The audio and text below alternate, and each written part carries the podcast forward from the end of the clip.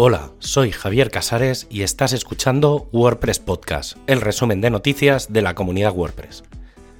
En este programa encontrarás la información del 6 al 12 de diciembre de 2021. Todavía no se ha lanzado WordPress 5.9 y ya estamos hablando de lo que va a ocurrir en 2022.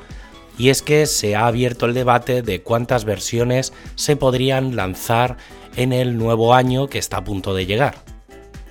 Hay que tener presente que en enero tendremos WordPress 5.9 y que probablemente en abril o mayo tengamos WordPress 6.0.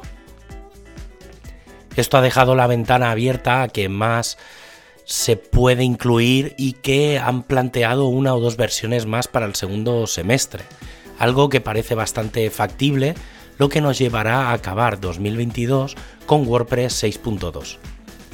Eso sí, una de estas versiones podría no tener cambios estéticos, solo los que se puedan incluir de Gutenberg, y hacer foco a todo el trabajo que está haciendo el grupo de performance que sería probablemente WordPress 6.1.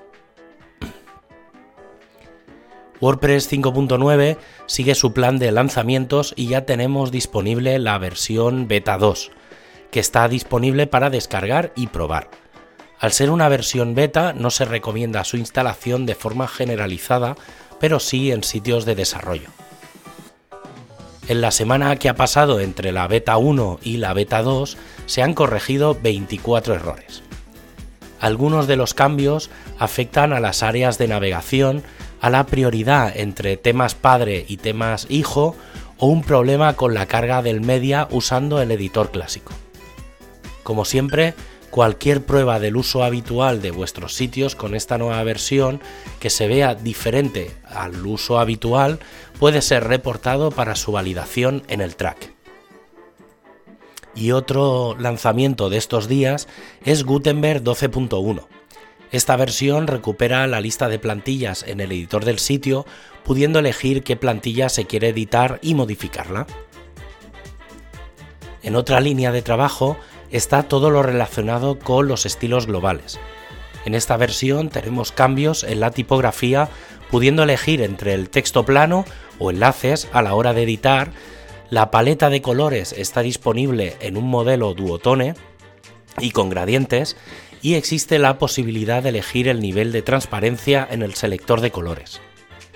También se incluyen varias mejoras en el bloque de navegación al que se le ha añadido la posibilidad de desactivación en caso de que tenga problemas con los temas clásicos que no estén al día. El equipo de Core sigue trabajando en el bloque de navegación que al ser una de las últimas incorporaciones es de los componentes que más mejora y recorrido tiene tanto para WordPress 5.9 como para WordPress 6.0. Y tras presentar la beta 2, ya se está acabando la beta 3 que actualmente no tiene ya ningún elemento que podría entrar en el nivel de emergencia. Además, una funcionalidad interna que ya está probada en la beta 2 y que debería acabar en la versión final, aunque es de esas que tendrá su decisión final antes de la RC1, es lo que ocurre a la hora de actualizar un plugin. A partir de esta versión, antes de actualizar un plugin, se realizará una copia de seguridad del plugin anterior y en caso de que la actualización falle, se podría recuperar la versión previa. Hace unos días el equipo de Themes nos comentaba el cambio que se ha producido en WordPress 5.9 con la nomenclatura de algunas carpetas, principalmente la de templates y parts. Teniendo esto en cuenta, se ha encontrado que los temas hijo no tenían soporte a este nuevo sistema y se está planteando la integración de una solución al sistema de plantillas. Por otro lado, se ha abierto una propuesta para la integración de un padding global del sitio una separación que afectaría a toda la página y que actualmente no está funcionando correctamente y que probablemente veamos en las próximas versiones de Gutenberg. El equipo de accesibilidad sigue trabajando en los últimos retoques para WordPress 5.9. Entre algunos de los trabajos que está en marcha está acabar la página de sobre WordPress 5.9 o la actualización del banner de bienvenida. Aún estos dos elementos de última hora, en principio eh, no hay tickets ya abiertos para esta versión. el equipo de documentación sigue trabajando en el Hell con el objetivo de reducir los componentes técnicos de la documentación. Además, para conseguir una mejora en el uso de los handbooks de WordPress, se está preparando la Common API Handbook y el nuevo diseño de WordPress.org que incluya también las zonas de documentación para usuarios y desarrolladores. Y ahora que ya se han lanzado las dos primeras betas de la próxima versión, se está acabando de documentar todo lo que varía en el Theme Handbook y el Blog Editor Handbook. El equipo de comunidad ha abierto un abanico de posibilidades para tratar en las próximas meetups tras el lanzamiento de WordPress 5.9. El primero de los temas, obviamente, es la edición completa del sitio, hablando de los temas de bloques y del nuevo 2022. Relacionado con esto encontraríamos también la nueva interfaz de estilos, las nuevas herramientas disponibles desde el control de bloques o el nuevo bloque de navegación. Para acabar y como elemento independiente tendríamos también los patrones y cómo utilizarlos directamente desde el editor dentro del sitio sin necesidad de visitar el propio directorio de patrones. Y una propuesta interesante del equipo de WordPress TV es que la información de algunos vídeos, los de las WordCamp, se carguen directamente desde la API de WordCamp central.